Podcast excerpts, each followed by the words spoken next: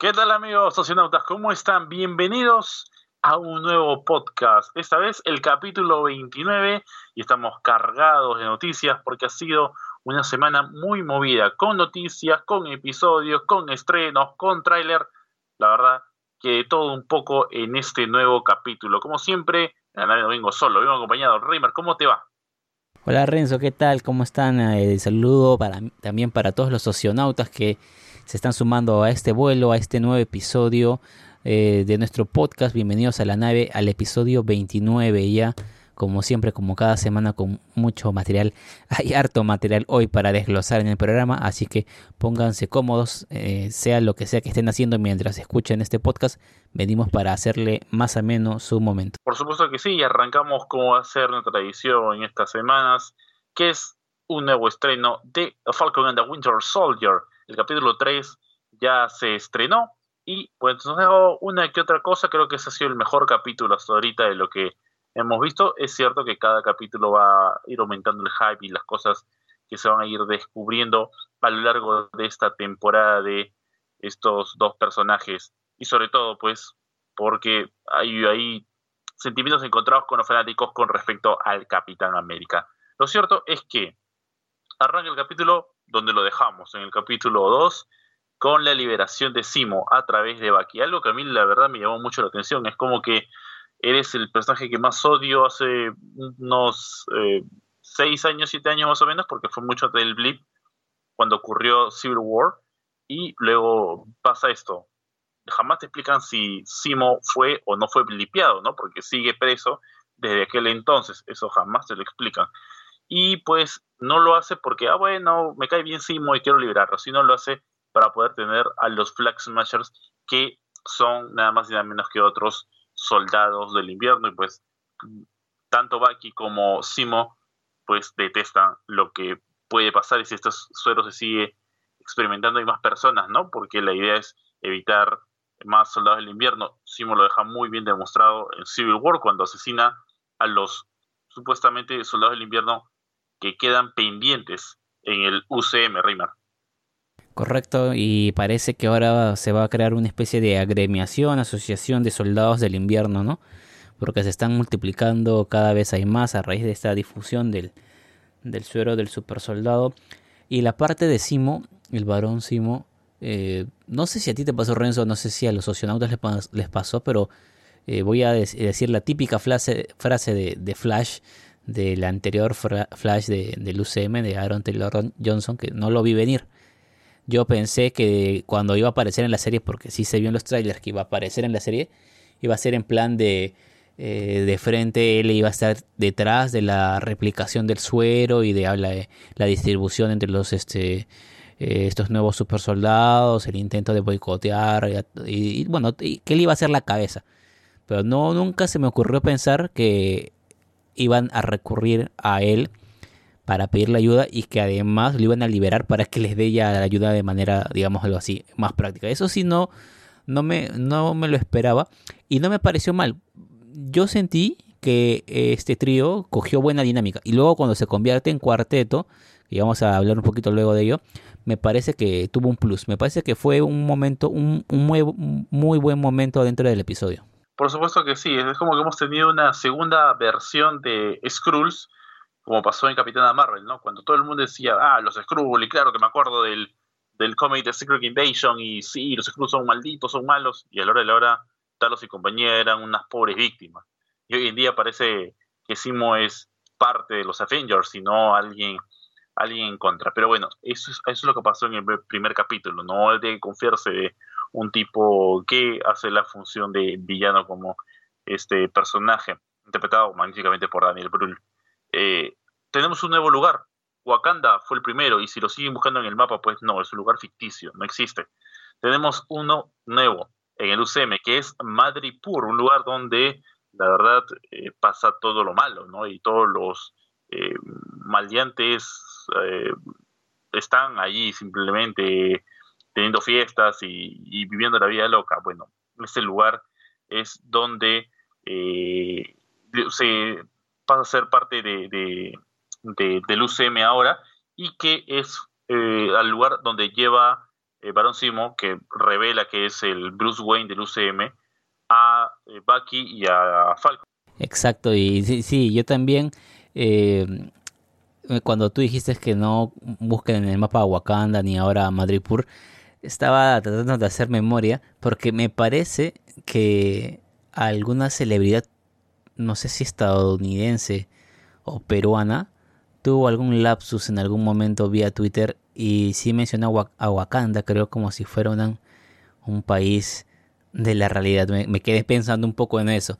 Pero eh, volviendo al tema, Madripur, una madriguera para la, gente, eh, digamos, los peores villanos, los bandidos, todos ahí encuentran un, refugio idóneo, ¿no, Renzo? Por supuesto que sí, ahí es donde eh, tienen a, sacar la información para determinar quién está creando este super suero, o este suero, mejor dicho, de super soldado, quién está replicando después de lo que ha pasado, y damos con el nombre del doctor Nigel. ¿Quién es el doctor Nigel? Pues un tipo que fue blipeado y cuando volvió continuó con los trabajos o el suero de super soldado, donde fue aplicado en Carly Mondagal y los eh, personajes que acompañan a los Flag Smashers. Eh, simplemente para esto, para tratar de, explicar este origen. Y pues que, eh, si bien es cierto, él ha hecho el trabajo, no es que lo hizo para estos Flag Smashers, sino Carly fue la que robó este suero y lo aplicó en los demás y pues simplemente todo el trabajo fue robado, ¿no? Cuando está explicando todo esto, Simo hace la que hizo Thor ante Thanos, agarra y lo mata, simplemente, sin cuestión eh, sin más por, por explicar allí. Y en el momento que están escapando, pues aparece el cuarteto. Como bien lo habías mencionado hace un momento, ¿qué personaje nos faltaba de estos super amigos del capítulo 3? Nada más ni nada menos que Sharon Carter, que por casualidad, al ser enemiga pública de los Estados Unidos, fue a parar a Madripur. Así que vaya, qué pequeño es el mundo. Y tiene todas las conexiones allí en Madripur aunque hay un otro personaje con el que ella habla que no nos revela quién es más, así que vamos a tener más de Sharon Carter eh, en, el, en, el, futuro. Y pues lo único que le dice a Sam, porque Sam le pide volver y ella se niega, es que Sam cumple lo que le prometió, el perdón eh, con Estados Unidos para que vuelva, ya que Bucky también lo obtuvo, ¿no? entre comillas, si bien tuvo a su psicóloga, pues puede andar tranquilo por la calle, ¿no? Y sobre todo si ha sido el soldado del invierno y Sharon no ha sido tan enemiga porque solo ayudó a Steve Rogers y pues como que un poco desnivelado esa cuestión de la justicia en el UCM. Claro, le pidió que le consiga un indulto, ¿no? Para que pueda regresar. Y mientras tanto ella decidió seguir en Madripur. Y bueno, no es que...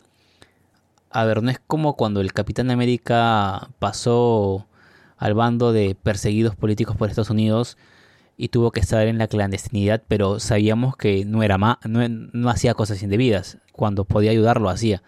Aquí Sharon Carter ha señalado abiertamente que pues eh, trafica o vende arte robado, ¿no? Eh, arte, obras de arte originales en el mercado negro. Eso es lo que se dio a entender, o al menos lo que yo entendí.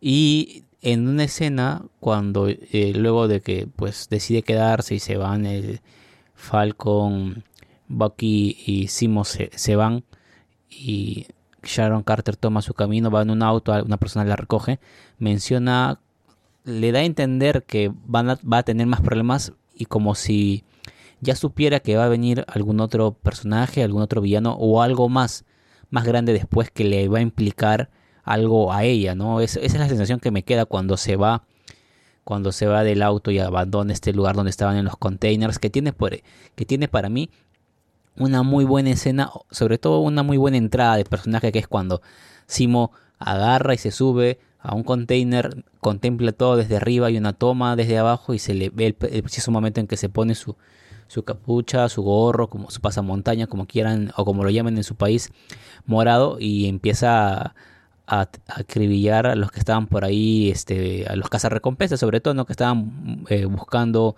capturar al soldado del invierno y a Falco. Y al final tenemos la aparición de un personaje femenino proveniente de Wakanda, que está siguiendo a Bucky y Bucky le dice, o parece conocer a ese personaje, ya que él estuvo mucho tiempo ahí, recordemos que él es el lobo blanco. Eso tiene una explicación, porque todo el tiempo que estuvo en, en Wakanda, los wakandianos lo ayudaron, le dieron pues un nuevo brazo, lo refugiaron y todo el tema. Eh, pese, pese, y eso, eso es algo que a veces se nos olvida, pese a que en Civil War, cuando muere el rey Tachaca, estuvo involucrado el soldado del invierno cuando todavía era manipulado, pues no por Hydra. Pese a ello, se esclareció todo, que había sido manipulado, Wakanda le da refugio, y ahora se entiende que lo vayan a buscar, o al menos se acercan a preguntarlo o lo sigan, porque ya saben que tuvo algo que ver en la fuga de Simo y que Simo fue quien en su momento lo controló o que estuvo detrás de todo el atentado eh, para este eh, que tuvo que ver luego con la muerte del rey Tachaca. O sea, yo creo que por ahí va el tema de que haya llegado un wakandiano a perseguir a Baki, ¿no? Pero va, le dice claramente que va por Simo, ¿no? O sea, que en realidad no está ahí por Baki, sino está ahí para perseguir al que creemos que es el villano, ¿no? Y la verdad que ya comienzo a dudar, ¿no? Ya prefiero no hacer teorías, pues ya tenemos que aprender la lección de lo que nos dejó la Vision. Y nos dejó también, Simo, una escena, una referencia al Spider-Man de Tobey Maguire que se ha vuelto viral a raíz de muchos memes con el pasito de Simo metiéndole ritmo ah, ahí en la, en, la, en la fiesta donde se quisieron pasar disimulados. Yo no le puede parecer quizás extraño esa toma, ¿no? Porque ves público música, eh, luces psicodélicas. ¿Qué es eso, no? Y sí, pues cuenta la leyenda que antes nosotros nos podíamos divertir en una discoteca. Antes existía algo llamado vida social, ¿no? Sí, hace miles de años atrás. Parece tan, tan extraño. Yo estuve ahí, Gandalf. Sí, es lo que nos ha dejado el capítulo 3 de Falcon and the Winter Soldier. Pasamos a la siguiente noticia con, que tiene que ver con el universo cinematográfico de Marvel, porque Deadline confirma que Russell Crowe, Gladiator, se une al elenco de Thor Love and Thunder pero aclara que puede ser tan solo una pequeña participación, así que un ganador del Oscar aparecería en el UCM. Circularon unas fotos donde el elenco de eh, Thor Love and Thunder estaba en un estadio, no sé si de... Creo debe ser de fútbol americano o de béisbol, uno de estos dos deportes. Y bueno, vi las fotos ahí en redes y estaba pues este... Eh, Thor, no me acuerdo qué otro personaje más, y al costado estaba Russell Crowe con una barba prominente y además blanca. Entonces se especula que va a, interpretar a algún personaje mitológico, ¿no? Y por eso esté, con esa, digamos, caracterización natural, por decirlo de alguna manera. Eh, pero bueno, todavía no hay mayor información, pero según lo que ha dicho Deadline sería una interpretación breve. Paréntesis a, a, este dato, me llamó mucho la atención en las fotos ver a todo el elenco sin mascarilla, algo que ya como lo mencionábamos hace un rato con el bailecito y las discotecas, ver a gente sin mascarilla ahora me parece algo bastante raro. Por supuesto que sí, ¿no? Claro, sobre todo pues eh, dentro de un contexto donde supuestamente no estamos cuidando, porque también es cierto que hay cada irresponsable a través de todo el planeta Tierra que hace tontería y media con el tema de la mascarilla. Pero bueno, volvamos a las cosas importantes y bonitas. Disney Plus, Latinoamérica, ojo Latinoamérica, confirma que de igual manera que en Estados Unidos, Cruella y Black Widow tendrán estreno simultáneo en Disney Plus, pero con un costo extra, es decir, el Premier Access. Y va a estar disponible también en cines donde haya cines. Recordemos que no, no hay cines en, todos los países del planeta, no solamente en algunos. Esto dependiendo las leyes eh, del, que rijan en cada país. Recordemos que Cruella se estrena el 28 de mayo, mientras que Black Widow, tan esperada Widow, será el próximo 9 de julio. ¿Dónde lo verás?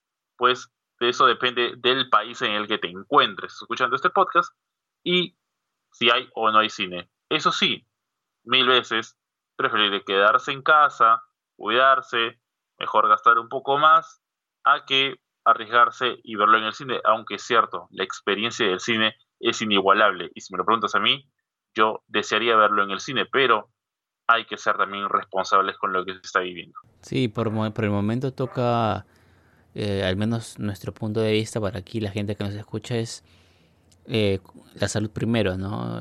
Si, cuídense, si tienen por ahí, digámoslo así, la, la extrañan ir al cine y pues ya no se aguantan eh, seguir viendo películas en casa y deciden ir a verlo, si lo van a hacer, háganlos con todos los cuidados debidos mascarilla bien puesta, ¿no? Tapando la, nariz, eh, no, de, no, de sujet, no de soporte de papada. Y disfruten del cine, pero siempre con las medidas respectivas del caso, ¿no? Y ahora, volviendo a la noticia, eh, este del estreno con costo extra, eh, yo intuyo que Disney, luego de que se dé el estreno de Cruella y Black Widow, viendo las cifras, se va a dar cuenta eh, que cuando tenga que aplicar esta fórmula va a tener que hacerlo con un costo menor, porque aunque no hay un costo oficial todavía, se presume mucho que va a ser un costo más elevado de lo que equivale una entrada al cine. Entonces esto no creo que le retribuya a Disney las ganancias que ellos esperan por esta modalidad. Y si eso ocurre, yo creo que podría ser un, un, punto a favor para que Disney decida bajarle un poco el, el costo ¿no? a las, al, estreno por su plataforma y que así más gente pueda disfrutarla, ¿no? Que al final creo que le sale más a cuenta eso. Ya hemos hablado de esto, yo he expresado mi opinión con respecto a esto porque eh, me voy a la comparación con otras plataformas. No creo que Disney sea tan exclusivo, eh, no tienen películas tan exclusivas, o sea, a veces es cierto, a todos nos puede gustar el UCM, pero vamos, no es el único cine que existe. Hay películas premiadas, nominadas al Oscar, que son estrenadas en plataformas como Netflix, Amazon Prime, etcétera, HBO Max, que trajo el Zack Snyder Justice League tan esperado, tan hypeado, y no cobró extra por eso. Está en su plataforma, lo puedes ver cuando quieras. Lo único que tienes que hacer es estar suscrito, y al estar suscrito realizas un pago mensual por ello, mensual, anual, dependiendo tu, tu, tu plan. Pero cobrarte extra, además del pago que ya realizas, me parece una barbaridad. Y lo que hace Disney ahí simplemente es sacarte más dinero del bolsillo cuanto puedas. Esa es la parte negativa. Ahora, eh, entiendo también el, el del asunto, pero voy al ejemplo que puse de Zack Snyder Justice League. HBO Max no cobró más, simplemente está en su plataforma. Entonces, ¿por qué Disney tiene que hacerlo? Bueno, esa es la parte negativa. Y lo que va a impulsar es, lo, es una cosa muy simple, que, ¿sabes qué? Nos reunimos un montón de gente, perdón, no nos reunimos, nos conectamos, eh, coordinamos y sabes que entre todos la compramos con tu cuenta y luego tu cuenta nos la prestan, la prestan, la prestas y la vemos todos. Y al final, ¿eso en qué, va a involucrar? A que termine en una cuestión de piratería y la película al día o los dos días esté subida en una gran calidad, en el mejor, en el idioma que tú desees, a una página cualquiera del internet. Algo que no pasa con, o no pasó con los estrenos de cine, porque tenía que esperar que salga la película para recién poder conseguir el internet, porque vamos, o sea, películas por internet las puede conseguir todo el mundo, o sea, eso no se puede tapar y eso no se puede negar. Pero pasaba un tiempo para poder conseguirlo, ¿no? Cuando teníamos esos estrenos a la medianoche, la función de medianoche, pasaba uno dos meses para que puedas conseguir la película en una calidad que tú querías. Eh, entonces, esto parece ya no eh, estar pasando con tanto tiempo. Lo tuvimos en el Zack Snyder Justice League. Lo tuvimos hace poquito en Godzilla vs. Kong la pueden encontrar en internet y en una gran calidad. No podemos negar eso. No es recomendable, pero no podemos negar eso. Lamentablemente es lo que está pasando con el tema de las plataformas. Eh, pero para evitar ese tema de piratería y que la gente pueda apreciarlo, porque es más fácil apreciarlo prendiendo tu televisor a que estar bajando la película de internet, pasándola a un dispositivo, es más fácil prender el televisor y ya está. Entonces, si me ser un precio accesible a tener la plataforma como Netflix, como Amazon, como Disney, que hay mucha gente que sí lo tiene y lo paga es porque es más fácil hacerlo así. Entonces, por eso se paga. Por eso hay gente que tiene Disney Plus y, ve las series de esa forma. Entonces, cobrar algo extra es como que, ah, bueno, no te voy a pagar más. ¿Sabes qué? Mejor espero que me lo suba a internet y me lo descargo. Pero entonces, ese es el, creo que el, mal marketing que está haciendo Disney Plus, que bueno, ya ellos verán. Y como tú dices, Raymar, pues en, los en las cifras, en los numeritos, van a encontrar su error. Pasamos a la siguiente noticia. Se confirma que la actriz Olga Kurilenko forma parte del reparto de Black Widow, aunque su participación se limita a un cameo. Tenemos noticias de cameos esta vez. Eh, esta noticia junto con la de eh, Russell Crowe son noticias de pequeños cameos, ¿no? Datitos que van saliendo semana a semana, nos van de, por ahí en el episodio anterior también mencionamos algunos que son personajes que se van sumando a diferentes producciones, pero no hay mayor información y simplemente creo yo que vamos a tener que esperar al estreno de las películas para ver eh, más alrededor del personaje que vayan a interpretar. Pasamos a la siguiente noticia porque ya estábamos hablando de esa película. No hemos hablado amplio del tema de Black Widow, de lo que pensamos con respecto al tema del estreno. Ya hemos hablado la participación de una actriz en un cameo. Y pues hace unos días nada más se nos reveló el segundo tráiler de Black Widow.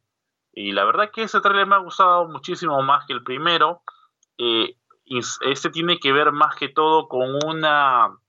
Te lo, te lo narra Natalia y tiene que ver con una cuestión que ha ocurrido en todo el UCM, ¿no? Te habla desde su aparición, tan solo en la tercera película del UCM, hasta el, hasta el momento en que ella muere, ¿no? Eso no es un, eh, no es un spoiler ni nada, ella muere en Avengers Endgame y ya pasó un par de años para que puedan ver la película.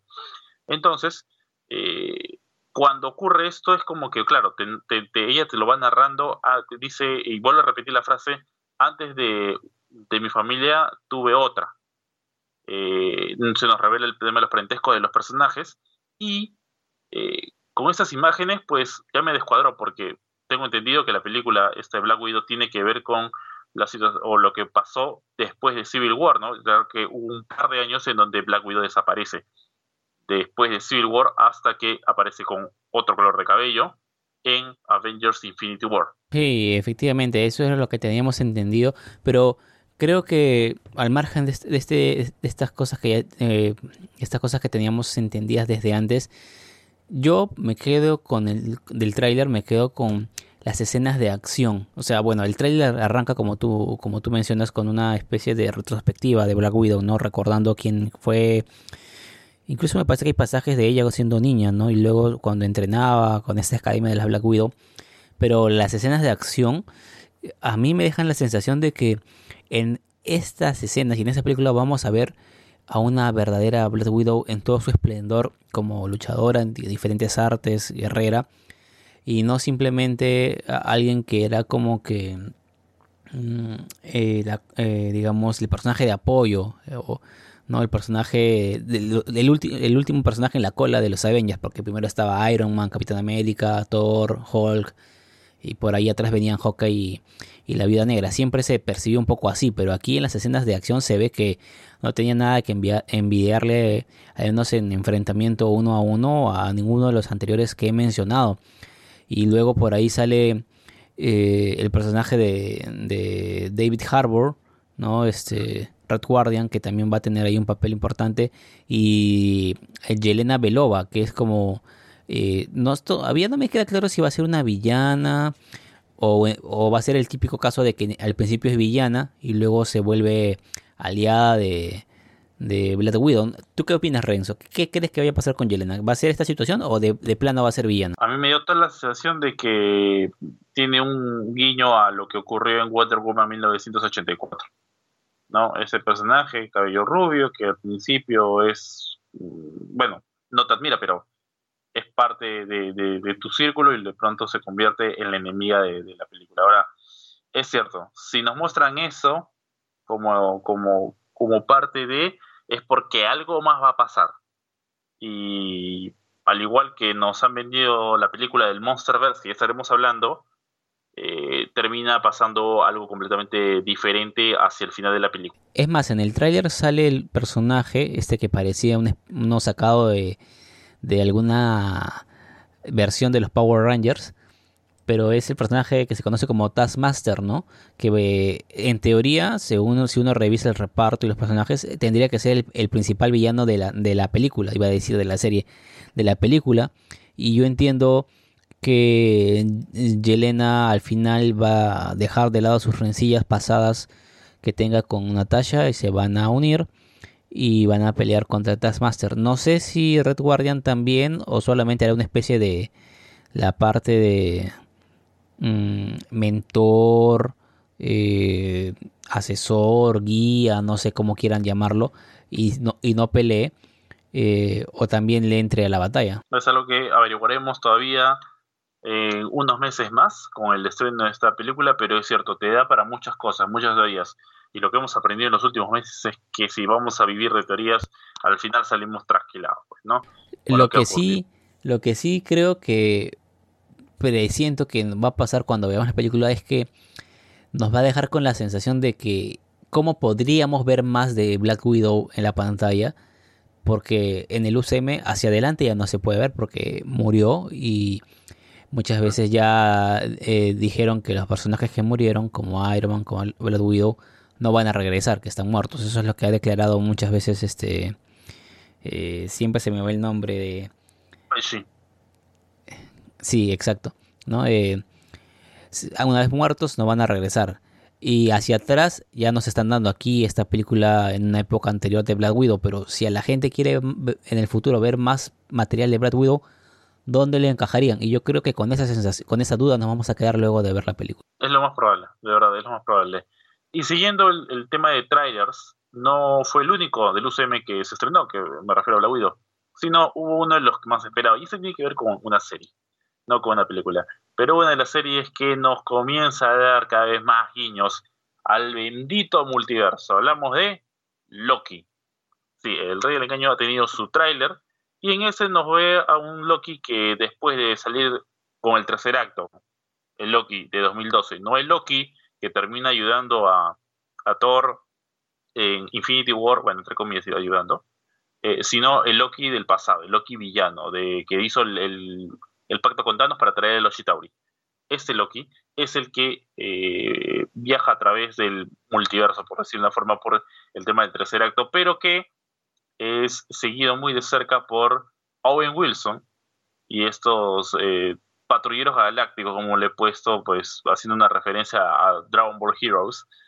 Eh, no es, una especie de Trunks como patrullero galáctico Owen Wilson y que ha seguido todo lo que está ocurriendo en el UCM, o sea, él es el espectador, en pocas palabras, dentro de esta serie y pues eh, con cada movimiento pues se van se van dando diferentes líneas temporales y más o menos de eso parece hablarnos la, la serie, ¿no? Y Loki pues como siempre tratará de engañar a medio mundo, pero este tipo, este Trunks, estará ahí al acecho porque dice haberlo estudiado por muchísimo tiempo. Creo yo que lo más llamativo para muchos fans eh, es este fragmento del tráiler donde se ve una especie de monitor y hay como una línea, ¿no?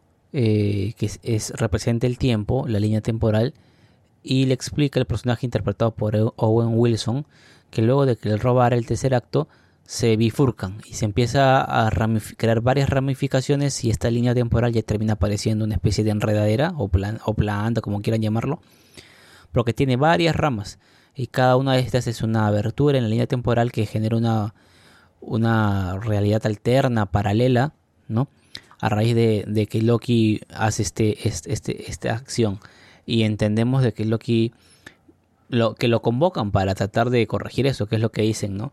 Pero Loki siendo el, dios del engaño, nunca va a quedar claro si lo que dice es lo que realmente cree y lo que va a hacer, o si hay algo más detrás, ¿no? Claro, y esta línea no es la primera vez que la vemos, la vimos en Avengers Endgame, ¿no? Cuando Ancestral se le explica a Bruce Banner antes de darle la, la gema, una de las gemas del, del infinito. Ese, esta serie se va a estrenar el 11, corrígeme Rima, el 11 de julio. A ver, a ver, vamos me parece que es junio, vamos a, tenemos un, acá la, tenemos a la mano... Tenemos unos meses más para, para, este, para este 11 de junio, 11 de junio es. La serie de Loki, bueno, hay un tema de entre junio y julio, pues hay un parecido tremendo y con tantas líneas eh, temporales, pues uno se termina con, Lo, que lo cual me deja una, me deja una, una duda, Renzo, es que el final de la serie de Falcon and the Winter Soldier, que va a tener solamente seis episodios y ya tuvimos tres, en teoría es para el viernes 23 de abril.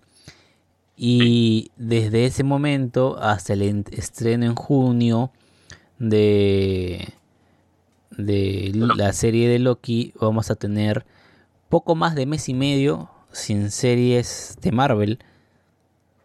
A no, bueno, a no ser que por ahí estén dentro del calendario de Marvel el estreno de, de Black Widow pero si hablamos netamente, si hablamos netamente de series, hemos, tuvimos el estreno de WandaVision. Semana tras semana vimos los episodios.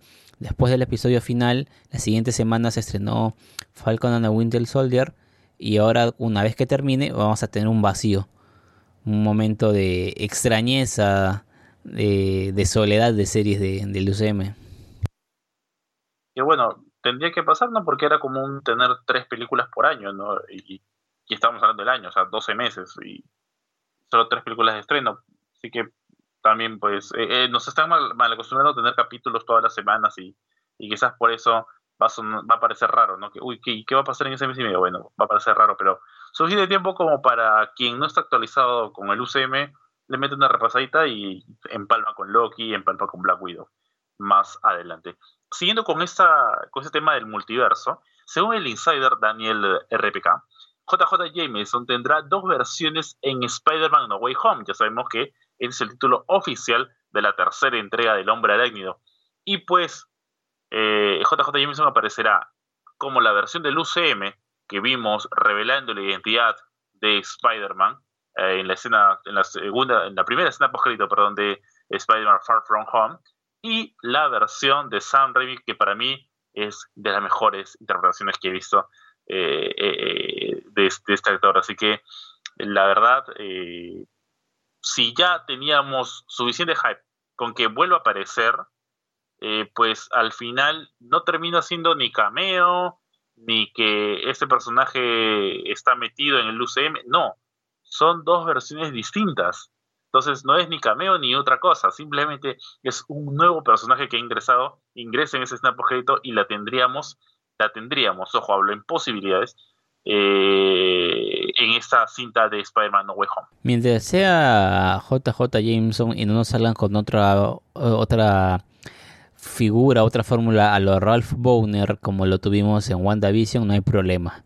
Solamente quiero que sea JJ Jameson y ya está. Porque ese tipo de cosas que hizo Marvel con, con este en WandaVision con, con Pietro que no las vuelva a repetir. Es que el show, la showrunner señaló que no leyó el cómic, o sea, no leyó House of Fame y pues simplemente está diciendo una serie bajo un guion que tenía pero no tenía ni la más mínima idea de qué trataba en sí House of M, que, está, eh, que es el, cómic en el que está basado eh, WandaVision. Y pues si querías traer a Pietro eh, como referencia, hubiese utilizado mejor a Aaron Taylor Joy y, y, no a Evan Peters para hacer la referencia con X-Men y el multiverso. Simplemente trataste de, de, de, elevar el hype a la gente para que luego simplemente, ah, es, eh, él ya había participado, ay, no, es que yo no leí.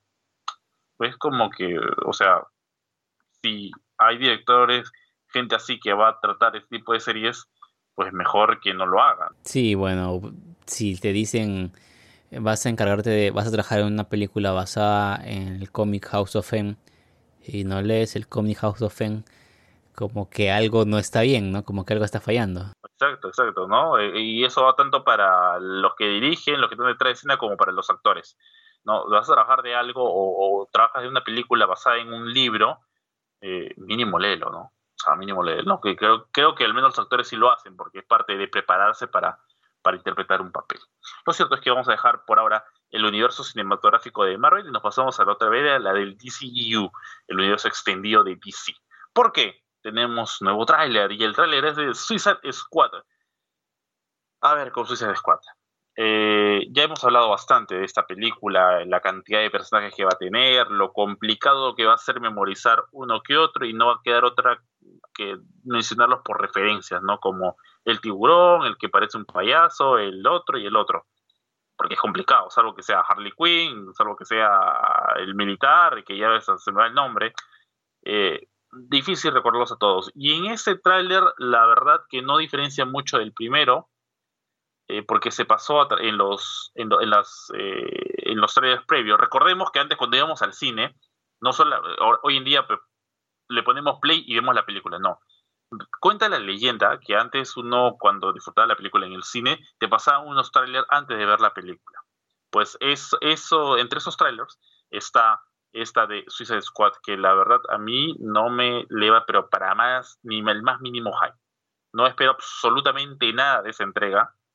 si bien está dirigida por un, tipo que ya nos, nos ha llevado por, por, buenas películas como es James Gunn, pues creo que en esta oportunidad, o, está tan maltrecho eh, las películas de DC con humor, no entre comillas, que simplemente no espero ni lo más mínimo de esta, de esta nueva entrega. Sí, reafirmo lo que tú dices, ¿no? Ya en capítulos pasados hablamos de las, cosas en las que podría fallar esta película, el talón de Aquiles, ¿no? El exceso de personajes, si todos van a tener un mismo peso escénico, cómo van a enfocar la trama para que todos, eh, digamos, confluyan de manera armónica en una película.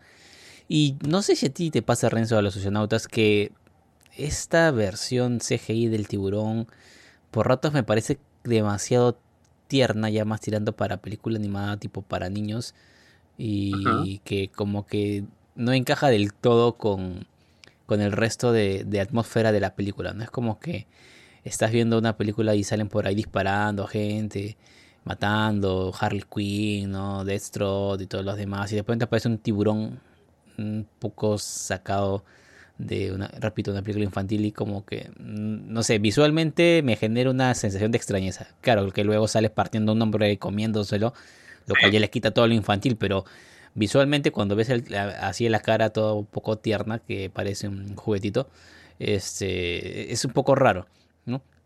Un poco raro ver este, este tiburón, que a mí, ya dejando un poco de lado la, la parte que provoca ternura, me recuerda una, una caricatura que daba un tiempo, eh, hace, en la década de los 90, que era Street Sharks, ¿no? unos tiburones, unos chicos que se, por una especie de líquido mutante, se convirtieron en una especie de, tiburones. No sé si alguien de los socionautas la haya visto, la puede buscar en YouTube. Me trajo un poco de referencias ahora que vi el segundo tráiler a, esa caricatura. Sí, parece sacado de estos, estos eh, cuentos infantiles, como mí mencionas, ¿no? Tipo eh, este, este infantil que sale de, Baby Shark, ¿no? Y las canciones que te va contando, y te va contando el Baby Shark y la mamá Shark, y el, bueno, Shark es tiburón en inglés, eh, y el papá tiburón, y el abuelo tiburón, y el abuelo tiburón, sí. Mis hijos van a entender más o menos la referencia a lo que estoy hablando, eh, sobre, con respecto a este, a este, a este, a este tiburón que aparece, ¿no? Que es de lo que no, no, no lo recordamos, no, no nos interesa el resto, pero simplemente la aparición de este tiburón ya, ya, recordamos la película por eso, ¿no? Sacamos que es el, el tráiler. Bueno, no mucho más por explicar en Suicide Squad, la verdad que no hay mucho por, por hacerlo. Y pasamos a la siguiente noticia. La Hollywood Reporter confirma que Warner Bros. ha detenido el desarrollo, por suerte, de las cintas de DC New Gods y el spin-off, este era un, para, para dispararse en la cabeza esto, el spin-off de Aquaman, La Fosa. Sí, ¿recuerdan la escena donde Aquaman va con Mira hasta encontrar a la reina y todo el asunto, ya, eh, esos, esos rarísimos que eran como pirañas al por montón, esa era la cosa. Querían hacer un spin-off sobre eso.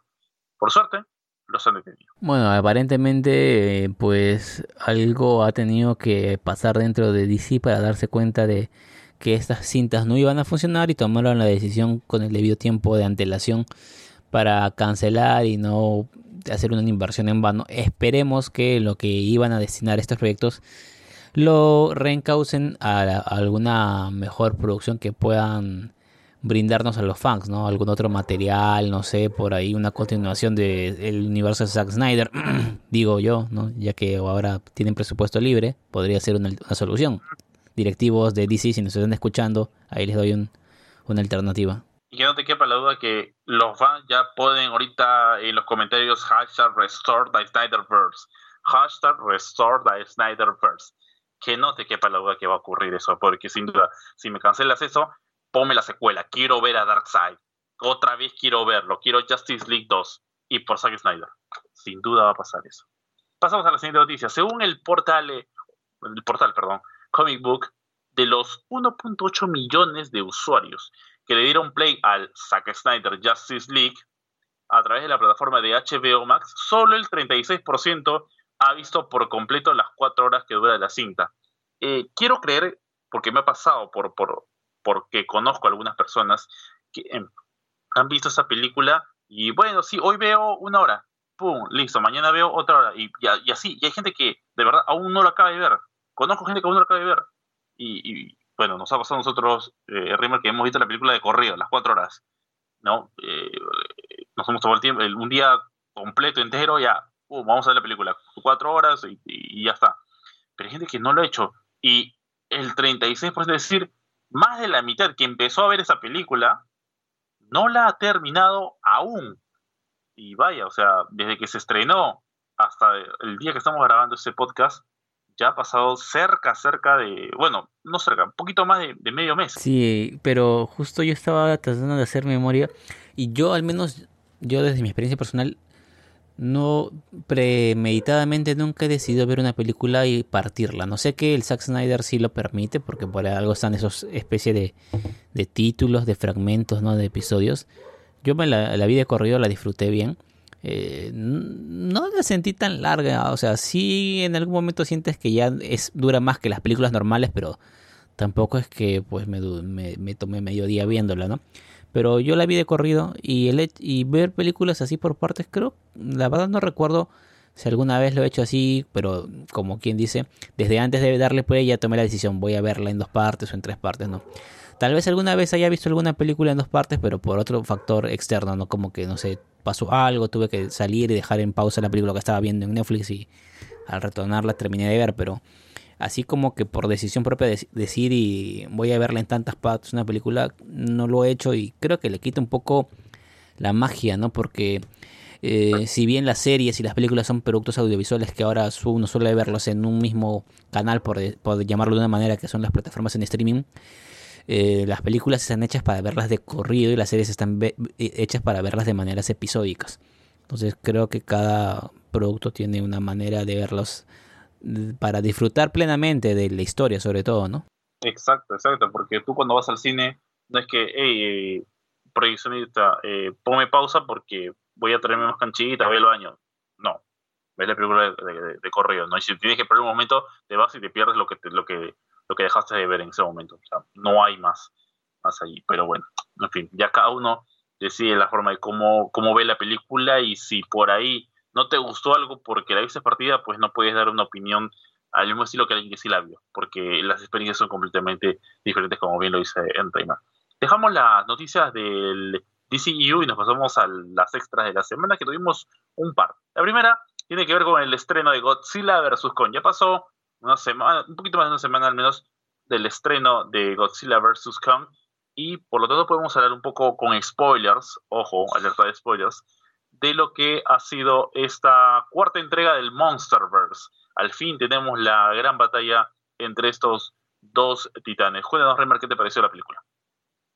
De verdad que yo la, mientras la miraba decía, eh, cómo es que en el lugar donde estaba viendo la película, que era Perú, no hay una sala de cine donde podría verla y disfrutar de esos eh, efectos visuales y también sonoros en una sala de cine como debe ser, ¿no? Obviamente eh, verla en plataforma de streaming eh, no es, es, lo mismo por mayor televisión o televisión más grande que tenga, con la mayor resolución, no es lo mismo evidentemente. Es lo primero que tengo que decir. La calidad de efectos visuales y el CGI, o sea, ese Godzilla, no sé, no creo que alguien le quede la duda, pero ese Godzilla tú lo ves y parece real, parece que fuera un animal que existe en el mundo real, de verdad, que tú luego sales y ves National Geographic y vas a encontrar un episodio donde te hablen de los Godzillas y su hábitat natural. Lo mismo King Kong, es un, la, la textura con la que se ve, eh, la animación, la, la fluidez de los movimientos y luego el ambiente que recrean cuando van a este mundo también eh, me pareció tan realista que fue lo que, lo que visualmente más me impresionó y me gustó y creo que le da un peso para porque a ver sabemos que la trama ya es ciencia ficción que es un digamos es un un Caius, monstruo gigante, es un dinosaurio, lagartija gigante contra un mono gigante, ya es, lo más irreal que a alguien se le puede ocurrir. Pero que te lo grafiquen de esa manera que parezca tan real es, es impresionante, de verdad. A mí, a priori te digo, es la mejor película del monstruo que me tocado ver. No es extraordinaria película, pero es la mejor de, de, esa saga del Monsterverse. Porque me tocó ver tanto. No, la primera no la pude apreciar en cines. Sí, eso sí tengo que revelar que la primera, la, de, la de Godzilla, que la verdad que es una película para verla solo una vez. Porque te juro que la segunda me estaba quedando dormido. Eh, por la nula acción que hay. Eh, la segunda con El Isla Calavera sí la pude ver en cines. Me gustó mucho. Además que tenemos personajes súper conocidos, está Capitana Marvel, está este, Loki, está Nick Fury. Eh, la tercera también me tocó verla en el cine, Godzilla, el rey de los monstruos. Y esta película también, la verdad, que por momentos tenía que, estaba por llamar a, uno de los chicos que trabajan ahí, eh, porfa, tráeme, toma, necesito que me canjees la canchita porque me estoy quedando dormido con esta película, porque está todo oscuro y no veo absolutamente nada y tengo a, a Godzilla y tengo a Ghidorah y tengo a Mothra y tengo a todos los monstruos posibles, pero eh, está todo oscuro, no veo. Y es que la película, de verdad, al final creo que toma color cuando, cuando tú desarrollas Godzilla toma color. Decía que le hayan bajado todo el brillo a la pantalla, ¿no? Como cuando tu celular lo pones contra... No sé si a alguien le pasó que tiene el celular en brillo automático y estás en un momento en que necesitas ver y tu celular se oscurece de la nada y no ves, pero absolutamente nada.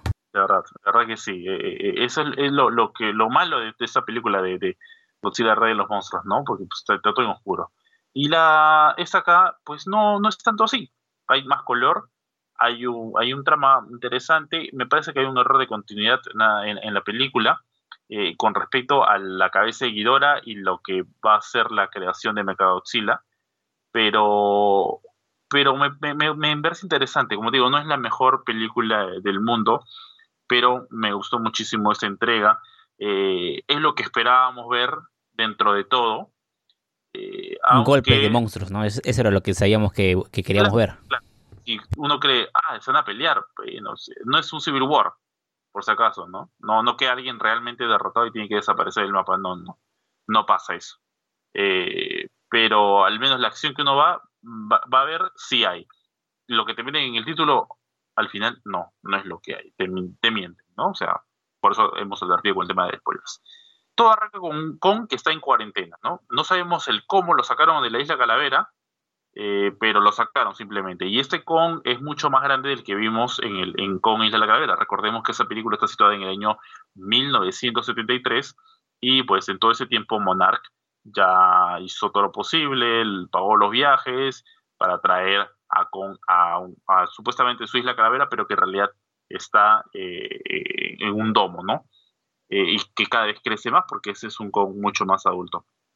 Todo eh, el trama parece revelarse en un podcast, así como el que estás escuchando en estos momentos, se revela ahí. Así que si en un momento revelamos algo, pues atento, porque puede que estemos revelando una información realmente importante. Por ahora no. Y pues de, ese podcast tenemos la el único personaje que continúa de la película anterior, que es Billy Bobby Brown, más conocida como Once en Stranger Things.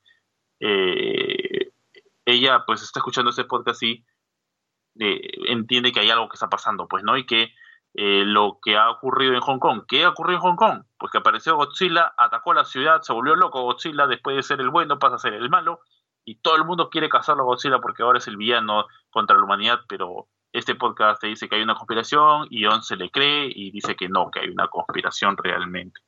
De parte de Emily Bobby no nos sorprendería que salga a revelar cosas así, ¿no? Ya lo ha hecho anteriormente como, como eh, persona real, ¿no?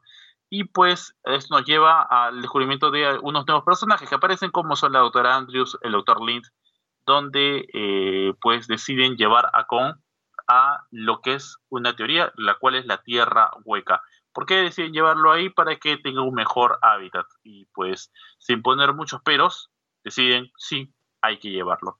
¿No? Y pues, eh, ¿de quién nace esta idea? De nada más y nada menos del jefe de Apex. ¿Qué es Apex?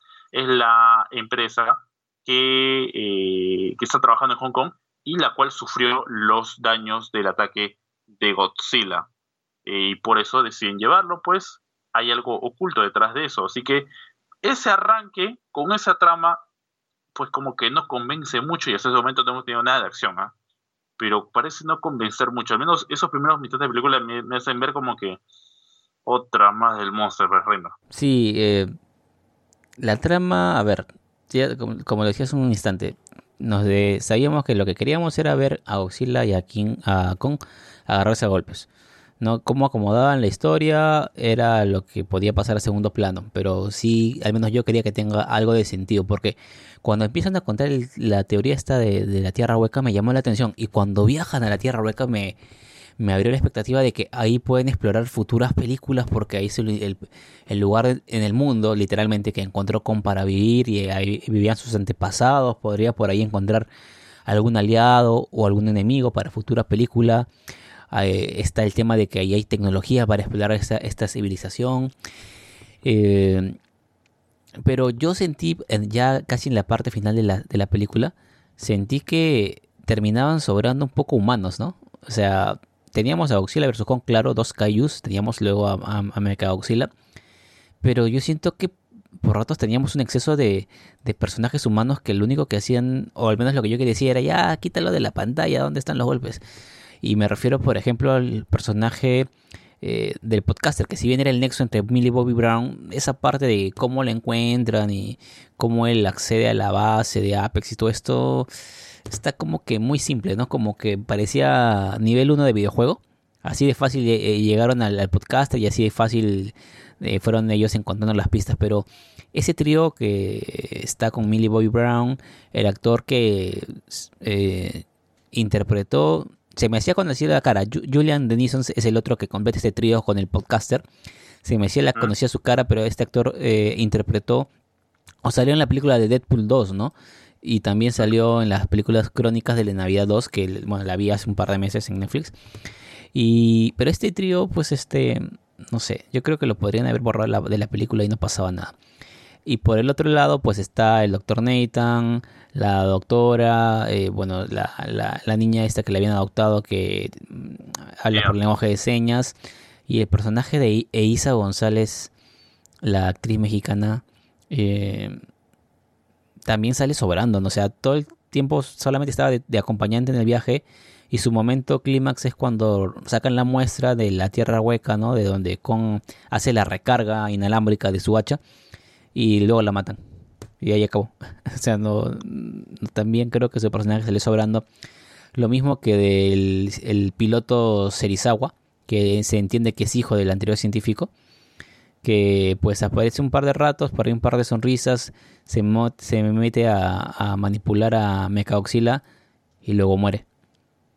Y por último, el villano que crea Mechagodzilla, ¿no? Eh, su muerte bastante trillada, la típica muerte de, películas así de menor presupuesto donde el villano mientras está confesando su plan algo pasa, mete la pata y como que solito se mete cabe, ¿no? Claro, es que para matar a Mega ya saltándonos todo el, tema de, lo, anterior, o sea, ya, conocemos todo, yo solamente, a ver, yo esperaba cuando hablan de la Tierra Hueca y, van a, a, la Tierra Hueca y todo el asunto, solo esperaba ver un cameo y de alguien con un libro del viaje al centro de la Tierra de Julio Verne. Es lo único que esperaba. Y con eso me, me comprabas la película, te lo juro.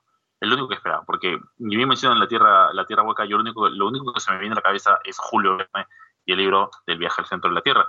Que por cierto fue llevada al cine, aunque no de una forma tan estricta al libro, eh, protagonizada por Brendan Fraser, ¿no? Con el nombre bajo el mismo título de, del, del, libro, ¿no? La película tiene el mismo eh, nombre.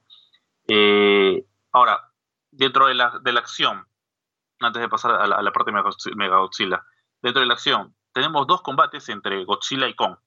Cuando a Kong lo están llevando a la Tierra Hueca, a la Antártida y luego pasar a la Tierra Hueca, y cuando eh, Kong regresa de la Tierra Hueca eh, con el Stormbreaker en modo Thor, regresa a enfrentar a Godzilla. Pero en ambos, en ambos eh, choques, en ambas confrontaciones, Godzilla lo pasa por encima, ¿no? Pues simplemente Kong no es rival para, este monstruo radioactivo, este, este Godzilla, ¿no? En, ambos, en ambos pierden. Y pues también hay otra cosa interesante que tenemos en lo que es eh, la Tierra Hueca, porque al igual que en la isla Calavera descubrimos que en la Tierra Hueca tenemos animales enormes, gigantes, ¿no? Y un poco medio, medio raros. Así como teníamos a los trepacráneos en, en, la isla Calavera, que ojo, los trepacráneos vuelven en esa película, pero pues no hacen absolutamente nada, solo sirven para hacer el entrenamiento de Megagodzilla y este los destruye como si fuese cualquier cosa, como si fuese una, una mosca. Así, o sea, de, de, la potencia que veíamos de los trepacráneos acá no vemos absolutamente nada.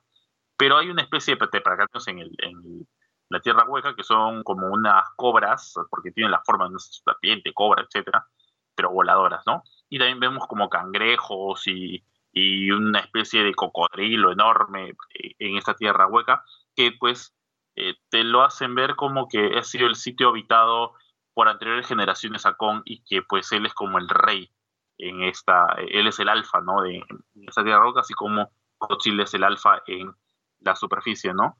Eh, el por qué tienen que ir a la tierra hueca también es algo medio raro, porque al final necesitan la energía que hay allí, que nace la energía del, del Stormbreaker de, del Stormbreaker de, de, de, Kong.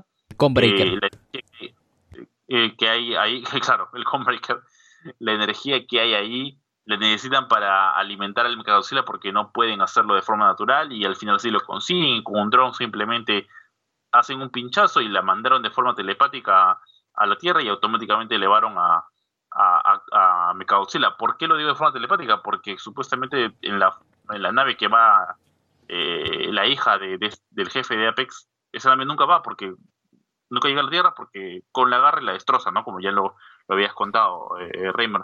Esa fue la parte que, menos, que menos entendí, o sea, se mandaron todo un viajezazo, un tripsazo, sufrieron un montón para llegar a la entrada a la Tierra Hueca, tuvieron que usar un montón de tecnología innovadora para saltarse el tema este de la gravedad inversa y todo el rollo que inventaron. La Tierra Hueca tiene una especie de como que montañas espejo, ¿no? Porque camina, a ver, para que la gente nos entienda, estamos como que yendo por la tierra hueca caminando ahorita en sentido normal, yendo sobre el piso, pero también el techo no es el cielo, no es el cielo, en el cielo también hay suelo. Y con llega a una especie de cima donde hay como piedritas flotantes como si fueran meteoritos donde si da un saltito, Con se pone de cabeza y lo que antes era su cielo ahora es su piso y se va por ahí caminando. O sea, fue un viaje bien loco, bien alucinante con un montón de cosas fantasiosas. Y cuando tomen la muestra yo decía, ahora va a volar. Eh, va a irse en su nave, va a llegar hasta Hong Kong, no sé. Pero simplemente la mandó por WhatsApp y le llegó así de manera inmediata desde el centro de la Tierra, la Tierra hueca, un lugar que nunca antes había accedido, le llegó de manera inmediata hasta Hong Kong, donde estaba a la sede de Apex, ¿no? Exacto, ¿no? Esa es la parte como que, que raro, ¿no? Como ocurrió, convenientemente la película ocurrió eso. Al final, esos tres que tú habías mencionado, ¿no? Eh, Eleven, el patita de, el mini Deadpool y, el podcaster, lo único interesante que hacen en la película, como lo había dicho, prácticamente lo puedes borrar y, normal, la película sí, o sea, con ellos no es. Pero lo único interesante es que el patita este, el, el, que trabajó en Deadpool, agarra, moja la, la máquina de, de Mechagodzilla, perdón, de, de, Apex, que controla Mechagodzilla, y eso sirve para que por un momento pues Godzilla vuelva con está peleando con ellos porque Mechagodzilla es más fuerte que los dos y con ese, con ese momento que medio que se desactiva, eh, reaccionan ambos, Godzilla alimenta el, el Breaker y con esto pues le comienza a partir y lo, lo agarra tipo, tipo mercado eh, cuando parten al pollo y así, por parte. Lo que termina siendo Godzilla, ¿no? sea, más o menos para que sea un día, ¿no? Lo corta literalmente, brazo, tal brazo, tal otro brazo, luego la pierna y de ahí la cabeza al final para eh, derrotar a este villano eh, que la verdad que yo esperaba un poquito más de la resolución con, con, la escena post pasada, ¿no? Es cierto que también eh, Ghidorah tiene tres cabezas y pues solamente lo que crearon en este Mechagodzilla viene de una de las cabezas. Eh, faltaría encontrar eh, las otras dos y si hay una continuación.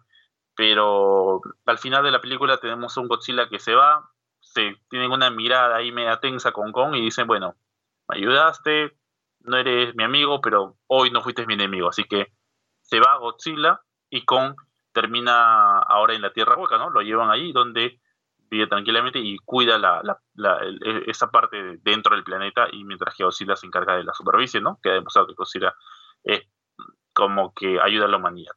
Eh, ahí termina la película, no hay escena postcrédito, eh, no hay mucho trame por medio, simplemente espera la, la acción pero con eso yo me pregunto, y ya te hago a mí la pregunta, Raymar, ¿es necesaria una continuación del Monsterverse? Bueno, si vamos a quedarnos solamente por las escenas de acción y los efectos especiales, yo diría que sí. Pero con este formato, con esta inversión, con este diseño donde uno puede ver y distinguir claramente qué está pasando, no como en la película pasada donde uno tenía que subirle todo el brillo a la pantalla, quedarse ciego para tratar de distinguir qué pasaba entre las sombras de, la película, ¿no? Era muy sombría, ya ni, ni Zack Snyder hacía las películas tan sombrías. Y desde, ese, desde ese punto de vista yo creo que sí, porque ojo, tú lo has dicho, se usó solamente una cabeza de Kidora y en el universo original japonés de, de los kaijus, de Godzilla y todos ellos, existe también un Mecha King Ghidorah. ¿no? Es una variante mecha. Sabemos que mecha son los robots, ¿no? El término para asociarlos.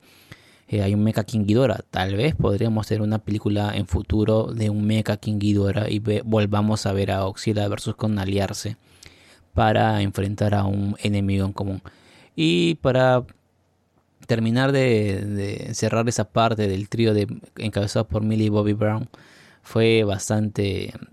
A ver, Apex no tenía nada de seguridad informática implementado ni de seguridad de, ningún tipo en sus instalaciones como para que todo se les caiga por una simple derrama de café. Lo más inseguro posible era Apex, ¿no? Eh, ahora, ¿qué es más, eh, digámoslo así, la resolución más tonta entre estas dos opciones? El derramar el líquido para que eh, Mecaoxila entre así y se cuelgue un ratito o la rata que regresa a Ant-Man en, Avengers Endgame. No sé, ¿qué votas tú, Renzo? Yo creo que, o sea, ¿qué fue lo, más absurdo o qué fue, la mejor opción? Lo más absurdo. Lo más absurdo sigue siendo la rata, porque no tiene ni pies ni cabezas. O sea, apareció una rata de la nada y, uy, presionó el botón. O sea, eso sí, terrible. Esto, aunque sea al, al, al chico, al actor, se le ocurrió a ver, vamos a pensar que. Ah, ya, vamos a dañar. Yo he dañado computadoras así, así que tal vez funcione. Si no, solamente va a explotar y no morimos. Ah, ya, funcionó. Bueno, eh, sí, también tienes razón. Pero bueno, si hay continuación, si es que la tienen pensado hacer los estudios, por favor ya no pongan este tipo de personajes. Llénennos con más monstruos, no importa. Que haya más monstruos que se partan a pedazos entre sí, que se los coman, que no hablen, nada, que se mechen. Pero prefiero eso a personajes de este tipo. Exacto, ¿no? Y que los monstruos no hay problema, que utilicen su. como ya con utiliza el lenguaje de señas, quizás por ahí también los demás monstruos pueden aprender este lenguaje, el único lenguaje realmente inclusivo que existe en el mundo. Tenemos otra noticia importante, ya dejamos lo que es Godzilla vs. Kong, esto fue eh, la película, un breve resumen dentro de este capítulo 29 del podcast y para no ser lo más largo, porque tenemos, como dije, teníamos un programa enorme, tenemos otro, otro trailer, esta vez de la película Space Jams 2. Eh, a principio, pues, es difícil ver un Space Jam sin Michael Jordan. Eh, está muy calado el tema de Michael Jordan eh, en, la primera película, que pues ver a LeBron, para, empezar, sigan, si, si, siguen la NBA, pues entienden el por qué es a LeBron, pero si no la siguen, no, están muy familiarizados con, con el tema de la, de la NBA, pues LeBron James es creo yo, incluso de lo más, bueno, eh, es, es inapropiado decir que es mejor que Michael Jordan, no creo que sea así, pero es de los tipos que llegaron a ese deporte para hacer historia y para mí incluso mayor historia que la que dejó Michael Jordan. Así que, eh, ¿por qué? Porque LeBron ha levantado trofeos con diferentes equipos, ha sacado equipos que no figuraron nunca en su vida, pero con LeBron en cancha han levantado incluso eh, el trofeo de, la NBA, el torneo más competitivo, el más fuerte del mundo en cuestión del básquetbol, ¿no? Así que bueno, tenemos los personajes de siempre y esa vez en un, combate de, de básquet contra otros super enemigos, ¿no? Así como tuvimos a los que se habían inflado en, la primera película, esta vez son, son otros animalitos. Así que, pues, ese es el trailer que hemos tenido eh, para hacer un poco de nostalgia, jugar al básquetbol con los Looney Tunes y pues esperamos, yo quisiera verlo en cancha Pepe Le al menos. Y a mí me gustaría verlo. Pero la película ya está hecha y el trailer no lo llegué a ver, así que sería una lástima. Eh, ¿qué te pareció ese trailer? Bueno, sí, interesante porque en principio yo pensé que iba a ser como una especie, no de reboot, pero iba a ser muy similar a lo que se vio con Michael Jordan, porque el concepto al principio, al principio era el mismo, ¿no? Looney Tunes más un basquetbolista sería. dejemos de lado eh, si a ustedes o si a otros les gusta o piensan que fue mejor Michael que LeBron o viceversa, ya eso lo dejamos de lado para que ustedes mismos tengan su opinión. Pero en principio era un basquetbolista top de la historia más, eh, más los Looney Tunes para jugar un juego de basquetbol contra un equipo rival. Pero el tráiler a mí me deja otra sensación. En principio Está el tema de que está el hijo de Lebron, que va como que secuestrado a este universo. Eh, sale War Machine en un nuevo rol, haciendo referencia al, eh, algo de un multiverso, no me acuerdo qué término usó, pero este luego lo lanzan este a, Lebron por una especie de mundo digital donde hay una serie de referencias ¿ah? sale un planeta que creo que es de Game of Thrones sale Kong ya que estábamos hablando de hace, hace ratito nada más estábamos hablando de Godzilla vs. Kong sale Kong. He visto los Picapiedra he visto al oso Yogi he visto y ahí de ahí en memes he visto que ha, habido un montón de, de referencias de personajes de Hanna Barbera obviamente salen los Looney Tunes no pero hay un mar de referencias que me recordó, por ejemplo, la película de, The Ready Player One, donde salía un montón, sale el, gigante de hierro, sale este, he visto por ahí el pingüino, eh, he visto Ciudad Gótica, o sea, eh, eh, fue impresionante, ¿no? Y la calidad de la animación también se ve bacán, o sea, creo que no va a ser tanto o sea, en el fondo sería un partido de básquet, ¿no? Ya entre LeBron y los, las caricaturas, ¿no? Pero creo que eh, como van a tratar la historia va a tener cierta variante y se ve entretenida, que es lo que al final está orientado a hacer esta película, ¿no? Ser entretenida, básicamente. Está dirigida más a un público infantil, preadolescente, ¿no? Pero también lo podemos disfrutar gente mayor, pero teniendo en cuenta que es entretenimiento y, ya no. Sí, eh, eh, básicamente es lo, que tiene que ver con, esta cinta, ¿no?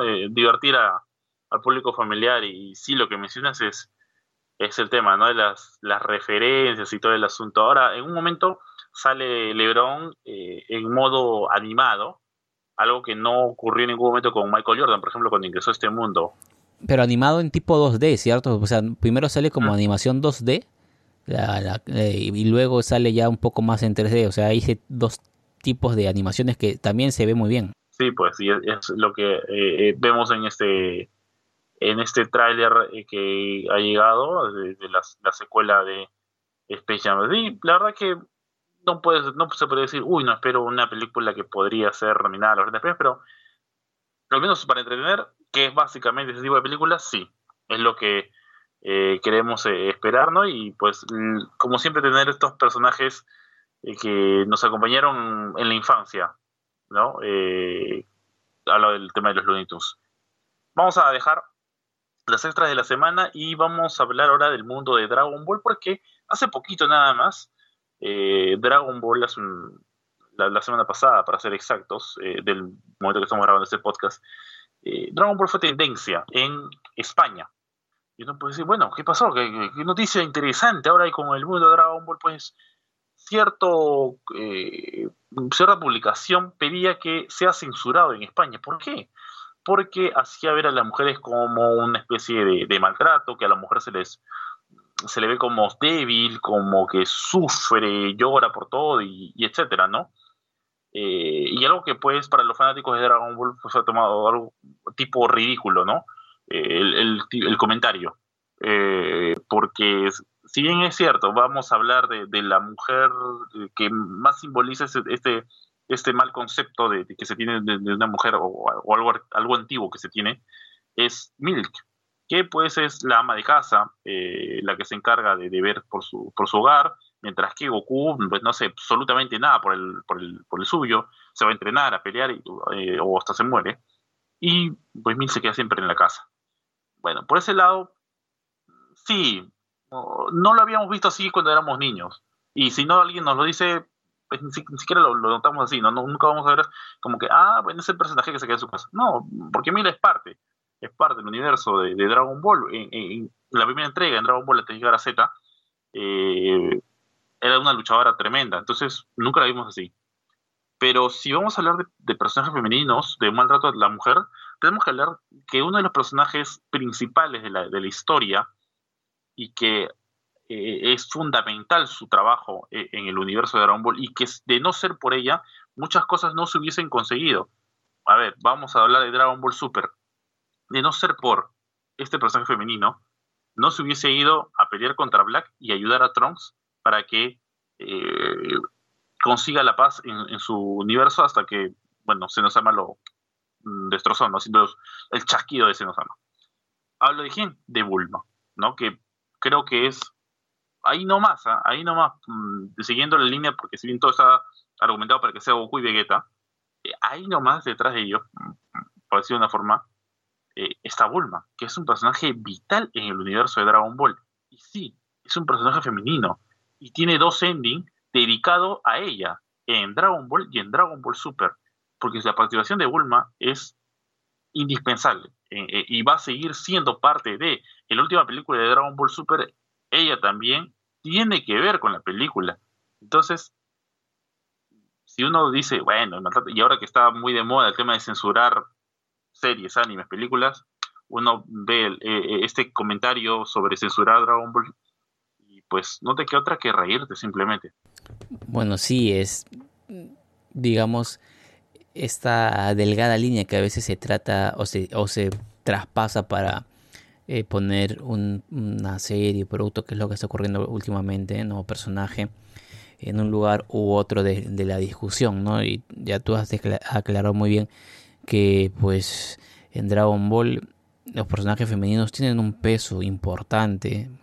Bulma, 18, eh, eh, Milk, Punk, eh, tienen una notoria importancia a lo largo de la historia. Efectivamente sí hay un contexto donde pues puede parecer polémico que las, eh, estas mujeres todas hayan tenido en algún momento de la historia enfrentamiento de violencia, de golpes, pero es básicamente porque es el formato de la trama, hay peleas y en, este universo están en igual de condiciones que los hombres y se enfrentan a golpes, pero tienen una connotación de importancia del mismo protagonismo que los personajes varones casi, ¿no? Eh, y no, de, no desde ahora que se pide mucho la, este tipo de, de posicionamiento, ¿no? De, de, los personajes femeninos, sino desde siempre lo ha tenido, desde el, desde el primer número, no de la, de la, serie animada, tenemos que irnos más atrás, desde el manga, ¿no? Porque recordemos que Dragon Ball nace primero siendo manga y luego anime, y para ir al manga tenemos que irnos ya pues hace más de de 40 años atrás casi, ¿no? Eh, el 80 y tantos creo que se está en el primer número y Bulma sale en el primer número, ¿no? Eh, y desde ahí nace la historia y pues creo que aquí sí se pasó esa delgada línea. Gracias a ella arranca el universo de Dragon Ball, porque tenemos a un niñito con cola en una montaña que tiene una esfera del dragón y cree que es su abuelo, nada más. Si eso, si nadie lo hubiese buscado a Goku, la historia termina ahí, pues no hay más que contar. Pero de pronto hay una niña que crea un radar para buscar a esta esfera del dragón porque eh, entiende que hay una leyenda en la que si juntas siete esferas, sale un dragón y pides tu deseo. Esta niñita, con 16 años de edad, recorre el mundo sola a buscar las esferas.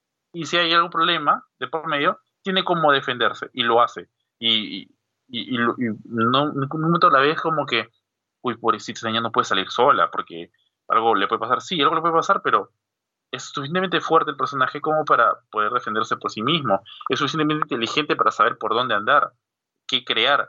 Y eh, con esto impulsa el tema de la búsqueda de la esfera de dragón y así van haciendo historia tras historia todo el universo de Dragon Ball. Así que, vamos, tenemos que ser un poco más, eh, no sé, eh, tener un poco más de sentido común al momento de hablar sobre qué se puede o no censurar.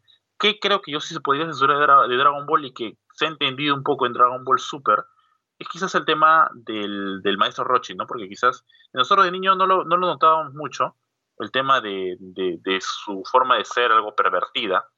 Eh, hoy en día se podría entender algo no bueno para la, la, las pequeñas, las, los pequeños, ¿no? Que están siguiendo recién este universo. Nosotros de pequeños lo hemos visto y creo que por ver a un viejito pervertido, eh, no todos nos, nos, vamos a convertir en pervertidos. Pero hoy en día quizás ese chiste ya no va muy de la mano, o quizás ya no es un chiste. Eh, por ahí, por esa parte. Pero después, es más, el, impulso que se ha tenido personajes femeninos en Dragon Ball Super es amplio. Hemos tenido las primeras Super Saiyajins.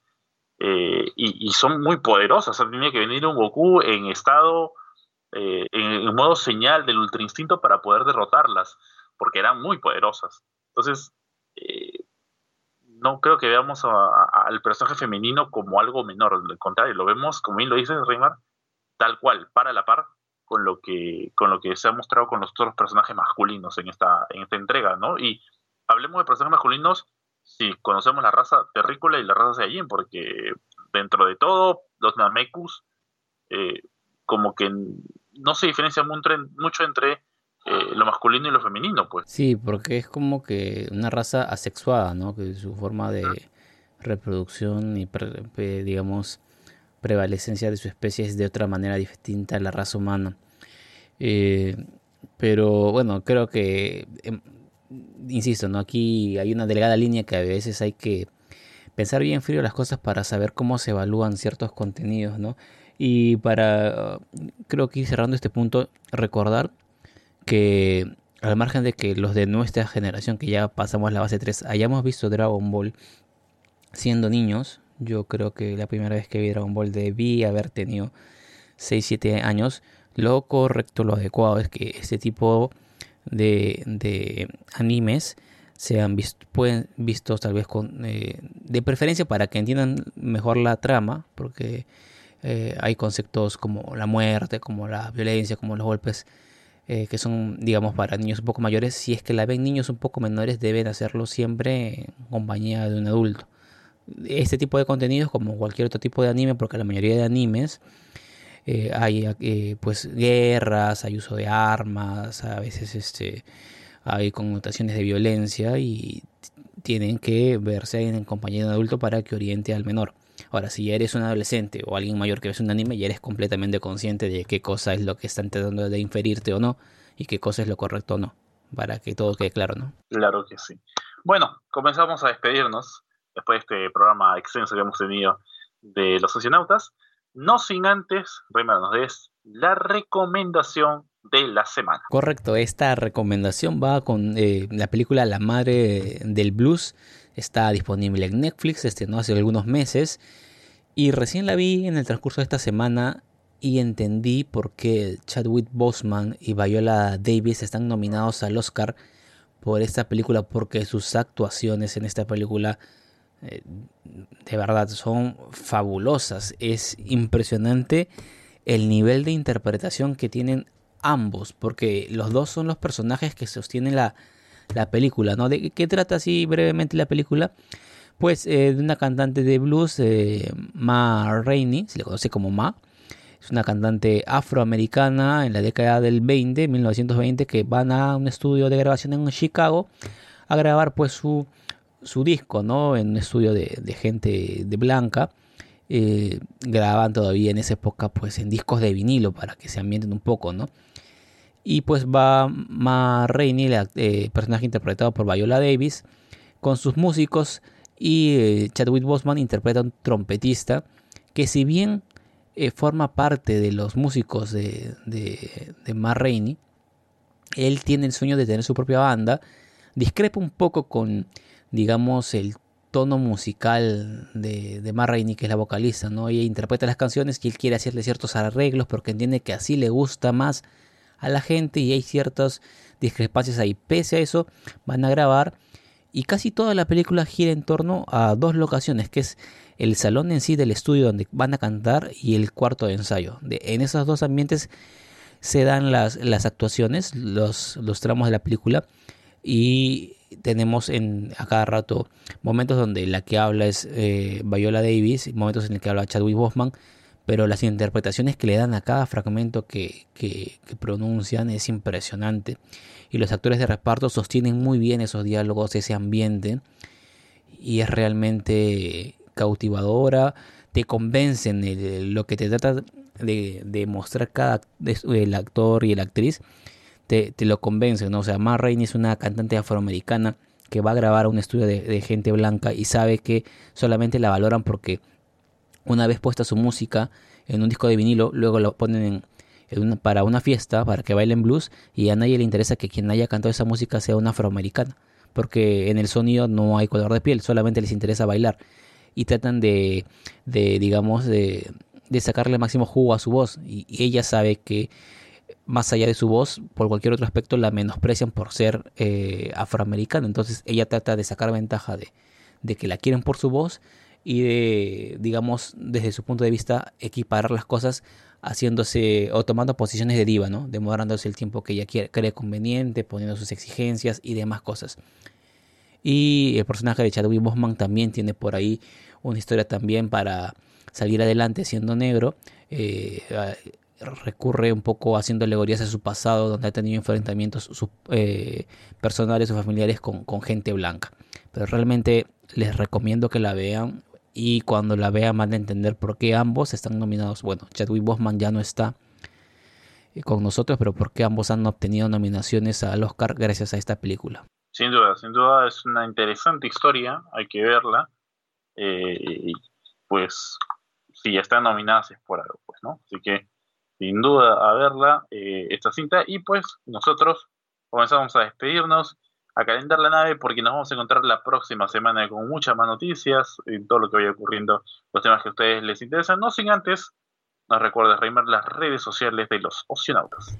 Eh, claro, pueden seguirnos en Facebook como Los Socionautas. Vayan, denle like a la página para que no se pierdan nuestros posts. Vayan a nuestro Instagram también como Los Socionautas.